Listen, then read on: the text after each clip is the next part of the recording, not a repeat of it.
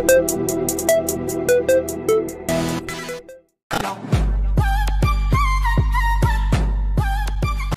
gosto de dividir os pacientes falso-magro em dois grupos.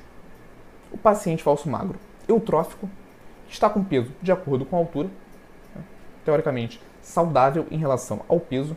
Para esse paciente, eu prefiro trabalhar com uma dieta isocalórica. Igor, o que é uma dieta isocalórica? Aquela onde o paciente tem um gasto energético muito próximo da ingestão.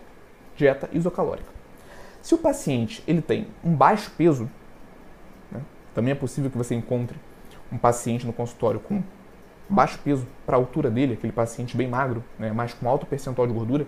Para esse paciente, você pode trabalhar com leve superávit calórico, de 200 a 300 calorias acima do gasto energético total. Né? Até por conta dessa condição dele, não é interessante nós mantermos esse paciente em baixo peso do ponto de vista nutricional. Então a gente pode dividir o falso magro em dois grupos: os eutróficos, onde a gente pode trabalhar com uma dieta isocalórica né?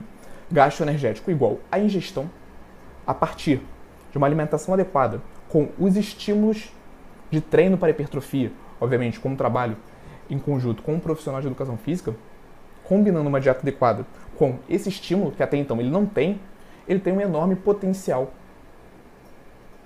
de desenvolver massa muscular. Não necessariamente para esse paciente eu preciso de um superávit calórico. Eu não quero que ele traga muita gordura junto dessa massa muscular. Então, em um primeiro momento, eu posso trabalhar com esse paciente com uma dieta isocalórica. E, como eu falei, por mais que ele ganhe gordura, em alguns casos, né, como nesse caso do paciente com baixo peso, com leve superávit calórico, por mais que ele ganhe um pouco de gordura nesse processo, ainda assim o percentual de gordura dele vai reduzir, porque estamos falando de composição corporal. Então, matematicamente falando, esse percentual de gordura diminui. Galera do YouTube, tá fazendo sentido?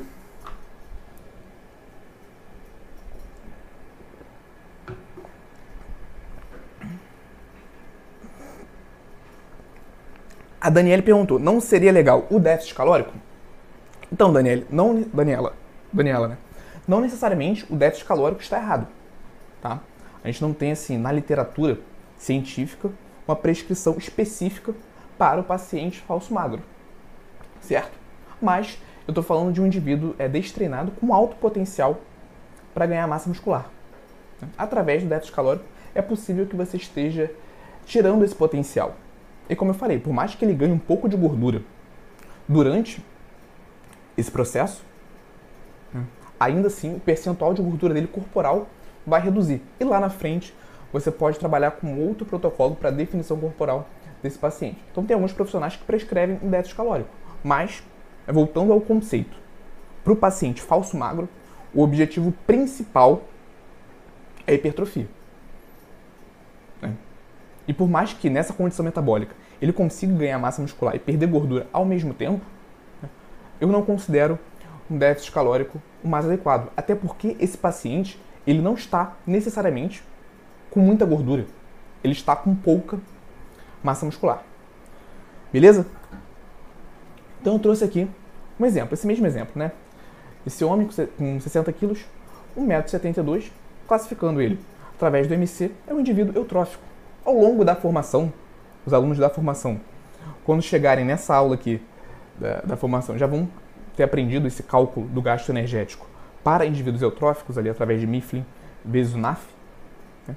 Então, para esse paciente, se eu encontrei, através dos cálculos corretos para o indivíduo eutrófico, né, 2.200 calorias de gasto energético total por dia, então GET, para quem não conhece a sigla gasto energético total. Quanto de calorias ele gasta por dia dentro da rotina dele, fazendo tudo que ele faz no dia a dia.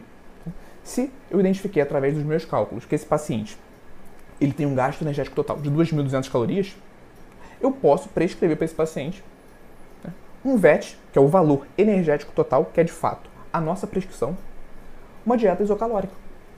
Uma dieta com a ingestão similar ao gasto energético. E aí, uma vez que eu prescrevo um VET igual ao GET, uma dieta isocalórica, o que, que eu vou fazer com esse paciente? Eu vou distribuir os macronutrientes de acordo com o objetivo de hipertrofia. Essa divisão de, macro, de macronutrientes, carboidratos, proteínas e lipídios, ela é diferente né, para o paciente que você, está, que você está trabalhando hipertrofia para o paciente que você está trabalhando emagrecimento. No caso do paciente falso magro, como eu já falei aqui várias vezes, o objetivo é hipertrofia. Então, a divisão de macronutrientes, por uma série de motivos, ela tem que ter essa distribuição para hipertrofia e, obviamente, com um treino voltado para hipertrofia. Não adianta, por exemplo, esse paciente ele ter um objetivo de hipertrofia, né? você define com ele um objetivo de hipertrofia, e ele está lá com o treinador dele fazendo exercícios que não estimulem necessariamente a hipertrofia. Então, tudo isso que eu estou falando faz sentido quando o treino do paciente também está alinhado com o objetivo de hipertrofia. Senão, você pode realmente prescrever uma dieta isocalórica que ele não vai ver alteração corporal. Né? Até porque é possível que atualmente esse paciente chegue no seu consultório já fazendo uma dieta isocalórica. Como que a gente pode potencializar esse resultado? Através da distribuição correta de macronutrientes e a partir do momento que ele iniciar o estímulo para hipertrofia, ele vai desenvolver massa muscular. Beleza? Igor. Né? Igor, qual é a distribuição de macronutrientes para hipertrofia? Então, ao longo da formação, no módulo 5, eu explico detalhadamente o porquê dessa divisão ter que ser desse jeito. Né? Então, trago vários artigos científicos. Então, para você que é aluno da formação, está chegando nesse slide, você já tem esse conhecimento e você sabe do que, que eu estou falando. Para você que está assistindo do YouTube, né, essa é a divisão, a distribuição para macro, de macronutrientes para hipertrofia por uma série de motivos. Beleza? Vamos partir do princípio que, com base na, na ciência, na literatura científica, essa é a distribuição para hipertrofia. De 3 a 7 gramas de carboidrato por quilo de peso, de 1,6 a 2,2 gramas de proteína por quilo né, e de 15 a 30% do VET de lipídios, valor total. Esqueci, da palavra lipídios aqui, mas lipídios a gente utiliza para complementar o VET, uma vez que a gente prescreve carboidrato em, quilo, em gramas por quilo de peso e proteínas em grama por quilo de peso. A gente consegue visualizar aqui que, dentre as opções de macronutrientes, a que tem a maior faixa são os carboidratos. Realmente, os carboidratos é o que difere um, excelente nutricionista daquele nutricionista mediano. Por quê? Ao prescrever os carboidratos de forma assertiva, você tem que levar uma série de individualidades desse paciente para que, de fato, essa prescrição seja assertiva. Então, nós podemos falar que os carboidratos são os macronutrientes né, que o nutricionista tem que ter mais atenção. É o macronutriente que o nutricionista tem que ter mais atenção, é porque essa faixa é maior. E, Igor, como que eu vou definir dentro dessa faixa qual é a melhor prescrição para o meu paciente?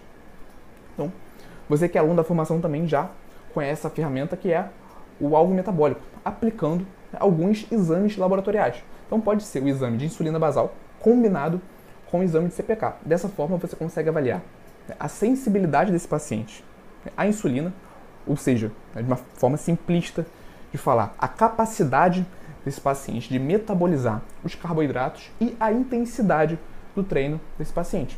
Entendendo esses dois pontos, esses dois marcadores bioquímicos, você consegue tornar a sua prescrição de carboidratos mais assertiva, consequentemente gerar mais resultados.